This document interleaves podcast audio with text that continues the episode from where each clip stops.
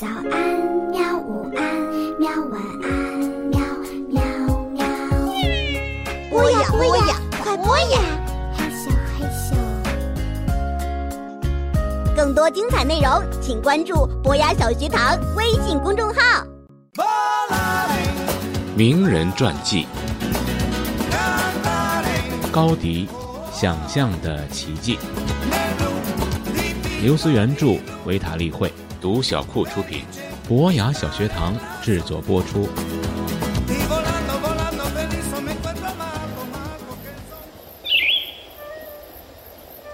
没有人能确定人类什么时候盖的第一栋房子，但是可以肯定的是啊，当人类躲在树底下或者是山洞里遮风避雨的时候，盖房子这个梦想就开始萌芽了。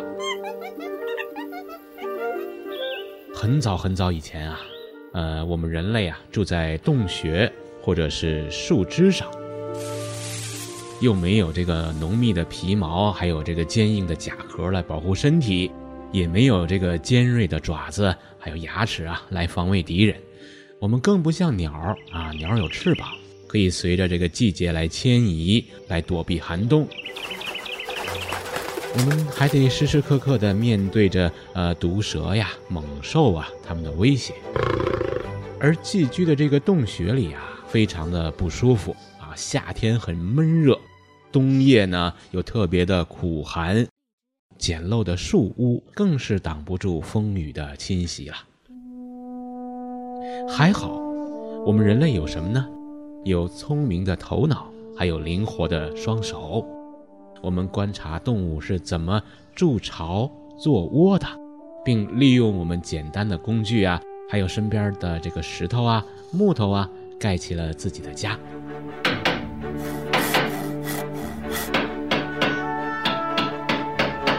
随着文明的演进，建筑呢不再只是居住的地方了，而变成了权力还有财富的表征。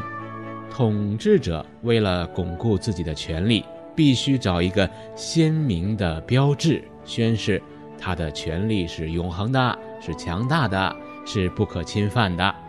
那么，大型建筑呢就成了最好的选择了，因为它很大呀，一眼就可以看到。另外呢，它很坚固，可以保存很久很久，而且呢，要花很多钱，只有那些有钱有势的人才盖得起。于是啊，埃及的金字塔、希腊的神殿、罗马的大教堂，一个接一个的出现在了历史的轨道上，诉说着权力的消长和更替。建筑呢，还是时代的脸。为什么这么说呢？因为啊，它是当代建筑技术、工业文明和人类思想融合以后产生的结晶。例如，在这个宗教盛行的年代呢，就孕育了许多雄伟的什么呀大教堂。在这个战争频繁的中世纪呢，坚固的城堡四处林立。而钢铁技术则促成了埃菲尔铁塔的诞生。历史上啊，有许多伟大的人物，他们为这个世界呀塑造了许多美丽的建筑。就像米开朗基罗等于圣彼得大教堂，阿尔伯蒂呢就等于佛罗伦萨大教堂。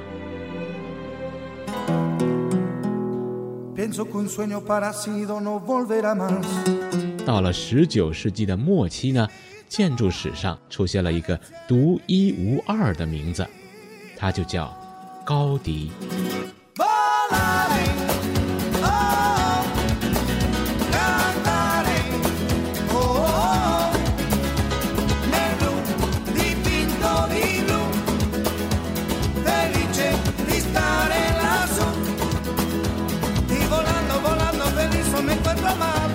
如果说一般的建筑师是靠技术来盖房子，那么高迪呢，就是用想象力建筑他伟大的天堂。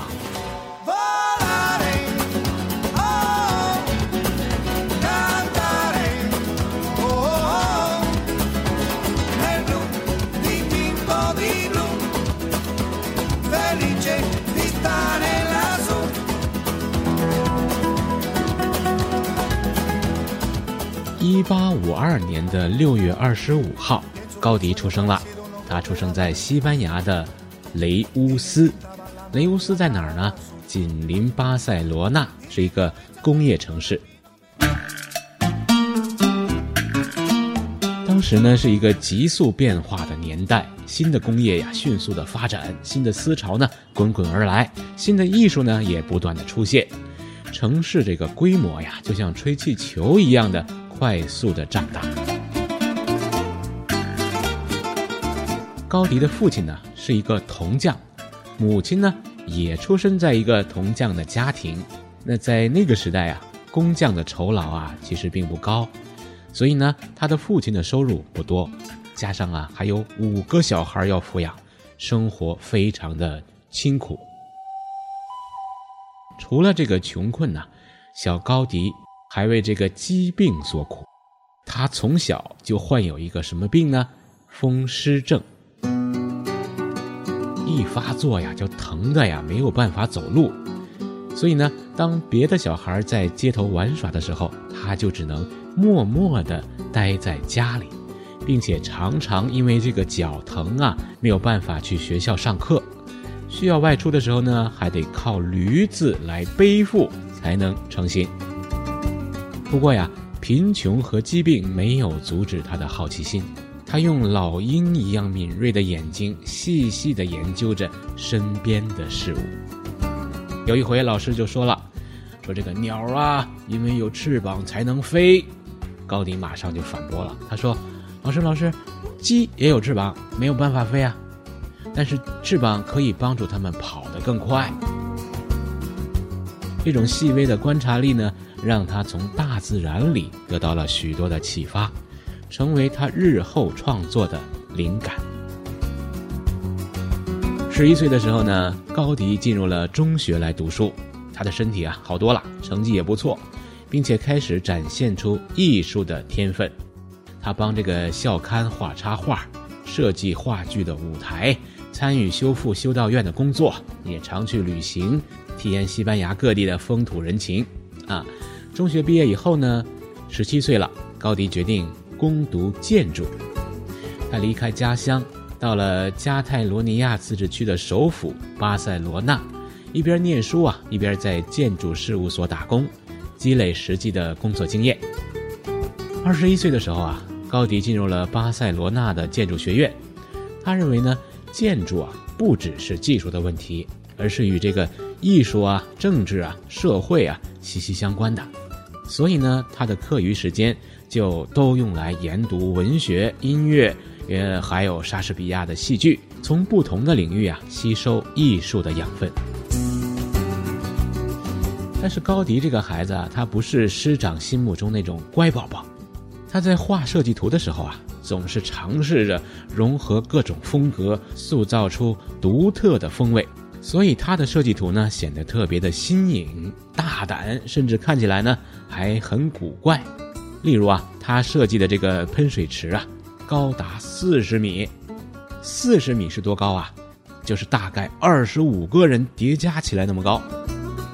这个大礼堂啊，明明是圆形的屋顶，他却非得加上一个像帽子一样的小方亭子。